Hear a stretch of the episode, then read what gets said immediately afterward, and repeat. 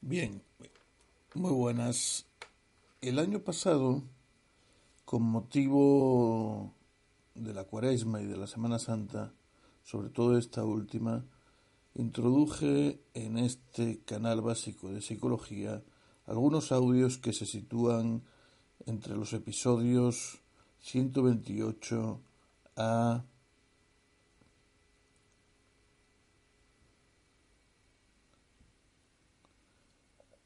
134. Les leo los títulos, por lo menos, para que se hagan una sustancial idea y puedan buscarlos si lo desean. Están plenamente vigentes, por supuesto. En el 128 tratábamos de la significación de la Virgen María desde la psicología del inconsciente. Los episodios 129 y 130 de la neuropsiquiatría y la espiritualidad. La perspectiva moral se trataba como emoción en relación con la autoestima en el 131, el 132, el episodio 132, versaba sobre la psicología social de nuestra Semana Santa, el 133 sobre la religiosidad si favorecía o favorece la adaptación y el afrontamiento de los problemas vitales, a lo que declarábamos que sí. Y finalmente el episodio 134, de la mano de Paul Tillich, el teólogo, pues eh, tratábamos de deslindar las funciones frente a la angustia entre psicólogos y sacerdotes. Esto por lo que respecta al canal básico de psicología. En cuanto a las cuestiones más vinculadas con nuestro ser nacional, con nuestro ser español y cómo vivimos eh, pues estas fechas, eh, sobre todo la Semana Santa, les vuelvo a decir, pues encontrarán por las mismas, encontrarán una serie de audios pues con me figura en Evox pues una precedencia de 10 meses. 10 meses, pues hace 10 meses, 11 meses, menos de un año, figura en Evox, como les digo, una serie de audios ya más meticulosos sobre cómo vivimos la Semana Santa en España. Bien, este año en el canal básico de psicología voy y sabiendo que tenemos todos estos pues antecedentes y les vuelvo a decir que están vigentes, se pueden escuchar perfectamente a día de hoy. Pues este año únicamente voy a incorporarles la lectura de hoy, que es que responde a si existe una psicología de los santos específicamente y se debe el artículo que les voy a leer al gran teólogo y jesuita Hans Urs von Balthasar parece un florilegio, es decir, preguntarnos, miren que ha habido santos en la Iglesia católica, Baltasar es teólogo católico, y, y parece un florilegio, ¿no? Eh, pues centrarnos en una cosa pues eh, tan específica. Pero él lo hace así, preguntándose, preguntándose si realmente existe una psicología de los santos en plural, si podemos hablar de una psicología de los santos. Para lo que empieza citando, o por lo menos definiendo, qué es un santo. Un santo es aquel cristiano que amén de poseer una misión sobrenatural excepcionalmente marcada y exigente, se ha puesto a su disposición con todas las fuerzas de su cuerpo, de su alma y de su fe. Merced a la osadía de este servicio total, se torna el santo la más fuerte personalidad cristiana, por tanto la que más rehuye una psicología que parte de lo inferior, de la naturaleza para sus generalizaciones. Sólo puede comprenderse a los santos a partir de su mundo propio, al menos, al menos del mundo de la fe seriamente confirmada, del sí de la santidad arraigada. Toda tentativa de explicarlos fuera de su fe naufragará en errores no menos absolutos que las psicologías de Cristo. el San Francisco de Sabatier, el San Ignacio de Philippe Mila, no son mucho más fidedignos que el Cristo de Renan. Se está refiriendo pues a determinadas biografías en torno a San Ignacio, San Francisco y el propio Cristo. Pero no basta con eso. Los santos, a quienes así se intenta criticar, son ellos mismos para el creyente la norma y regla de la crítica, más aún del juicio.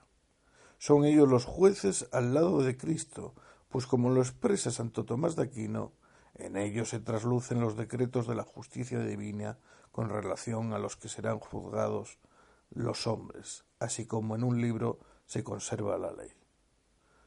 Continúa Baltasar, puesto que participan por medio de la gracia de la idea de los hombres en Cristo, se tornan para nosotros ideas secundarias y juzgarlas con las normas de una ciencia natural y mundana es doblemente impertinente.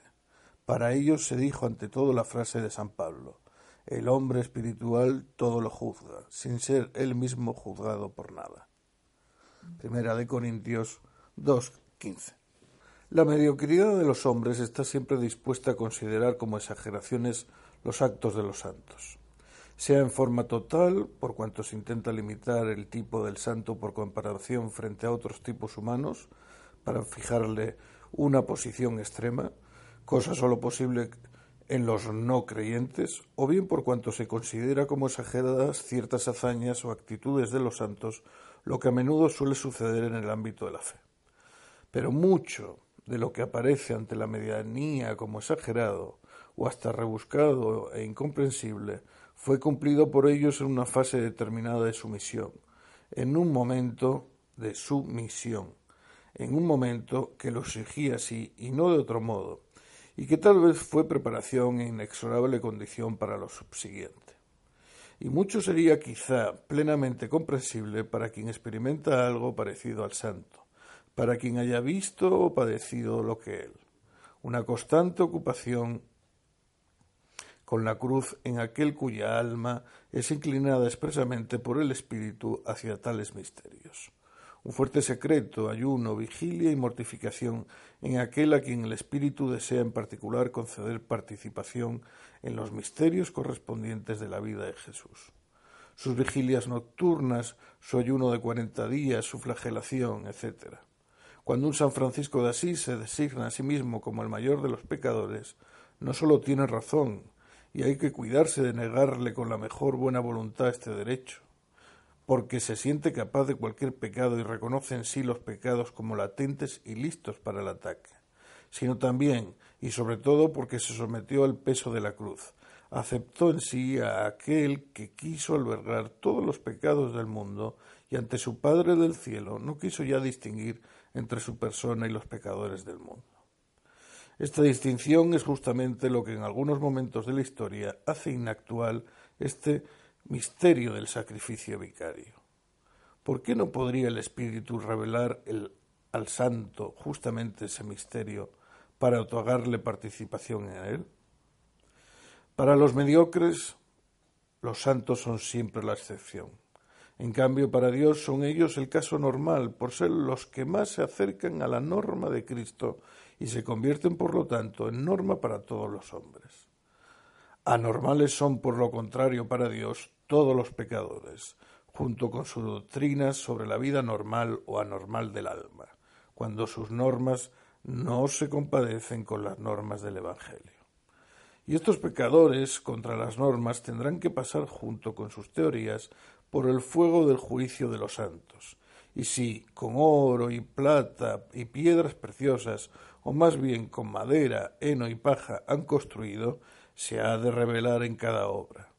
El día lo hará patente porque Él se manifiesta en el fuego. Primera de Corintios 3, 12, 13. Continúa Baltasar. A Dios interesa tan solo la norma y todo lo demás en cuanto a ella se asemeja o puede ser traído a semejanza. Cuanto de ello se separa o se le opone es en esencia lo no interesante y no vale la pena ocuparse de ello.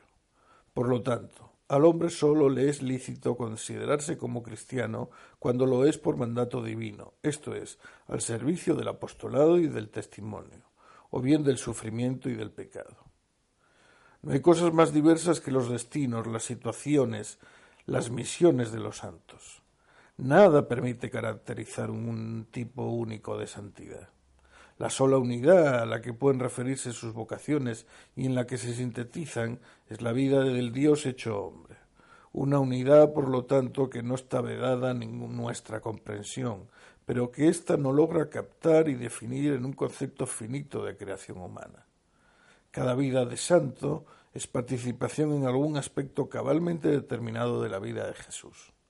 Pero jamás se conseguirá, acumulando las vocaciones de los santos, un cuadro que agote la riqueza de Cristo o que agote la psicología del Salvador.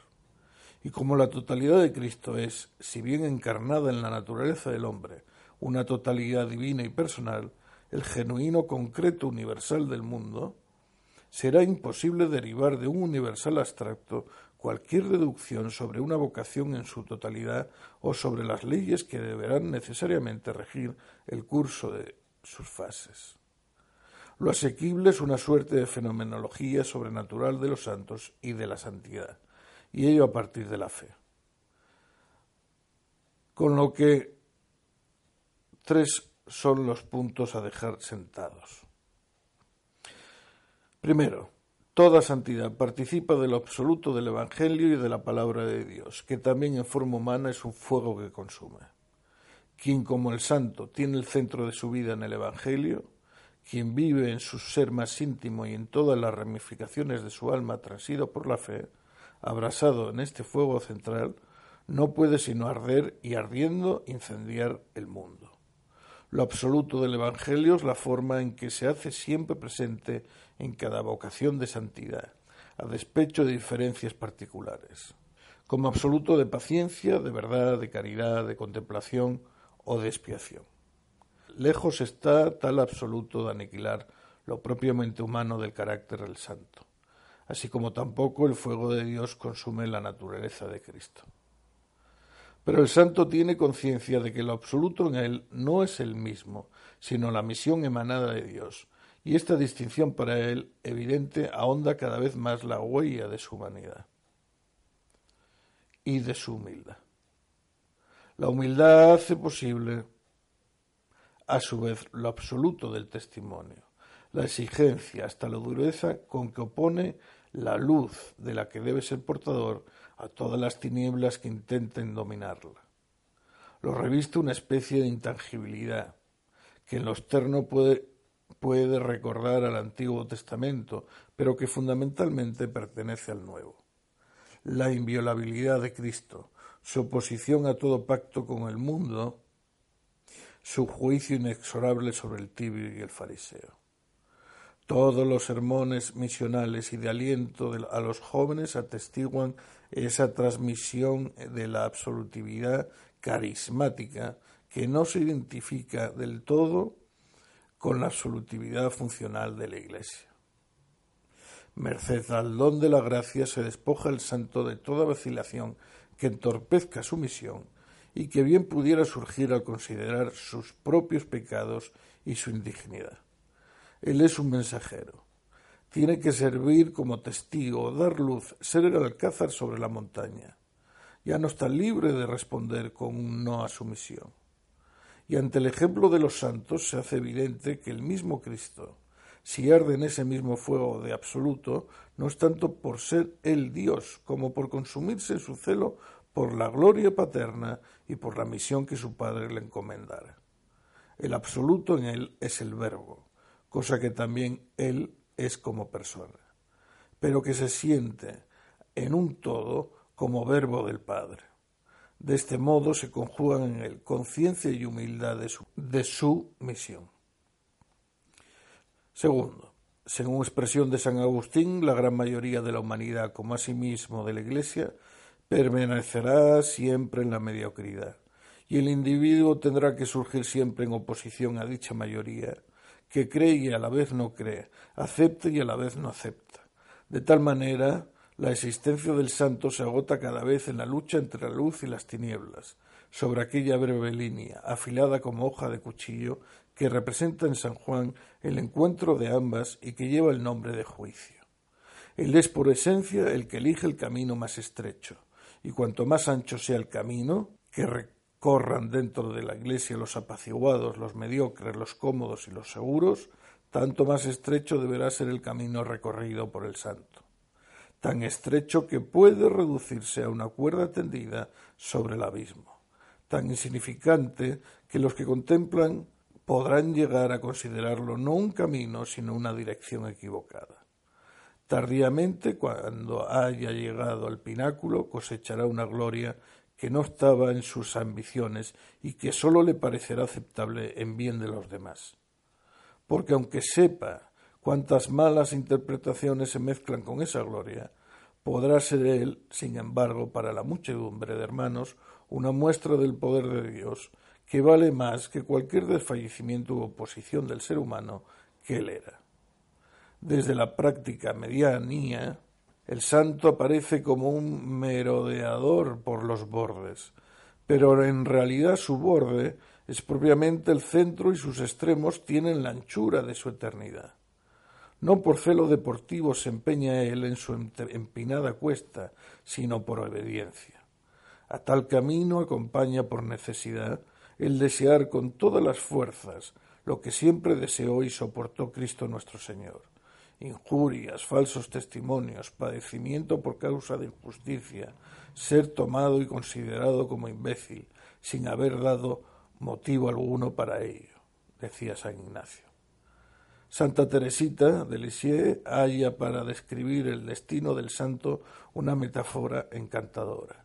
Su misión es regocijar al niño Jesús como un trompo danzarín, que sólo se tiene en pie cuando gira, y sólo gira cuando ha sido nuevamente herido por un cordel. Y bien, decía ella, deja que tus hermanos te enseñen tu camino, y muéstrate tanto más agradecido a aquellos que más han contribuido a precipitar tu marcha. Y así como San Pablo debió pasar de los cristianos a los judíos y de estos a los gentiles, con, con lo que se vio precisado a imitar a su Señor, Así no se maravillará el santo de todos los tiempos de que el primer rechazo comience en el círculo más íntimo. Tercero, por último, el santo se encontrará particularmente colocado en la situación de su maestro en el momento de experimentar un acontecimiento en la historia del mundo que es al mismo tiempo un acontecimiento escatológico en el tránsito de la antigua a la nueva alianza, momento que, aunque ocurrido de una vez por todas, estará siempre ocurriendo hasta el final de los siglos. Cualquiera sea su forma, el contenido de su misión consistirá, por tanto, en el cumplimiento y a la vez la superación de lo antiguo por lo nuevo.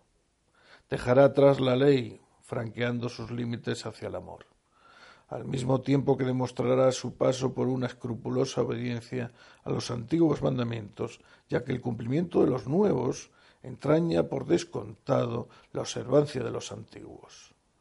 Con tanta mayor necesidad recorrerá el camino que va desde los mandamientos de la antigua ley a las advertencias del Nuevo Testamento, que según las divinas palabras son puertas hacia la perfección. Si quieres alcanzar la perfección, Mateo 19, 21. Si bien existen múltiples, continúa Baltasar, si bien existen múltiples posibilidades para seguir los consejos del Señor, no faltarán en una u otra forma en cada destino de santidad. Si bien existen, y continúa Baltasar, si bien existen múltiples posibilidades para seguir los consejos del Señor, no faltarán en una u otra forma en cada destino de santidad. Son en verdad el camino más breve hacia el amor, más aún la perfecta expresión del amor, que ha desechado todo lo propio para vivir solamente por Dios y por el prójimo. El amor es el sentido y contenido final de toda vida de santo, un amor tal como el mundo no conoce y como no es capaz de sentir el alma humana, pues aspira a que Dios, que es amor, viva en él y ame a través de él. Firmado Hans Urs von Balthasar, traducción del original alemán de José María Coco Ferraris. Revista Diálogo 1954. Y nos termina, nos termina diciendo Baltasar, el amor es el sentido y contenido final de toda vida de santo un amor tal como el mundo no conoce y como no es capaz de sentir el alma humana, pues aspira a que Dios, que es amor, viva en él y ame a través de él. Y repitiendo la frase, esto tiene cierta importancia por cuanto en el DSM, el código normativo, criterio y calificación y clasificación de trastornos y enfermedades psiquiátricas, existe un cajón desastre acerca de ciertas afecciones y problemas merecedores de atención clínica o que pueden afectar de alguna otra forma al diagnóstico, curso, pronóstico, fíjense, al diagnóstico, curso, pronóstico o tratamiento del trastorno mental de un paciente. Es decir, que puede coadyuvar a que a uno lo califiquen como trastornado. En realidad, en el caso sería por un delirio místico, pues el trastorno que estaría subyacente sería el esquizofrénico. Bien, entonces, en este apartado, que es el cajón desastre, que sirve para el diagnóstico, que empezando por, eh, empezando por el muy simple título de otros otros problemas que pueden ser objeto de atención clínica, estos otros problemas que pueden dar forma a un diagnóstico, al curso del, del ya diagnosticado, aunque sea erróneo, al pronóstico, el tratamiento del trastorno mental de un paciente, se nos aparece y figura ya les digo, en ese código normativo, pues el programa religioso o espiritual, calificado con el código V6289. El objeto de atención clínica, aquí se nos dice, es un problema religioso o espiritual. Aquí ya se, se meten en camisas de once varas porque este es un tema eh, muy espinoso. Los ejemplos incluyen el malestar que implica la pérdida o el cuestionamiento de la fe, fíjense, los problemas asociados con la conversión a una nueva fe, fíjense de nuevo, o el cuestionamiento de valores espirituales que pueden o no estar necesariamente relacionados con una iglesia organizada o con una institución religiosa, es decir, con una iglesia o con una secta o con un valor de culto. Fíjense el embrollo en el que nos mete el DSM, el, Manual Diagnóstico y Estadístico de los Trastornos Mentales. Y no es nuevo de la quinta edición, sino que ya venía de antes. Y les recuerdo, fíjense en, en lo que se centra el malestar que implica la pérdida o el cuestionamiento de la fe, los problemas asociados con la conversión a una nueva fe o el cuestionamiento de los valores espirituales que pueden o no estar necesariamente relacionados con una iglesia organizada o con una institución religiosa. Es verdad que no los califica como trastornos per se, estaría bueno, pero sí los puede llegar a utilizar para calificar, diagnosticar un trastorno.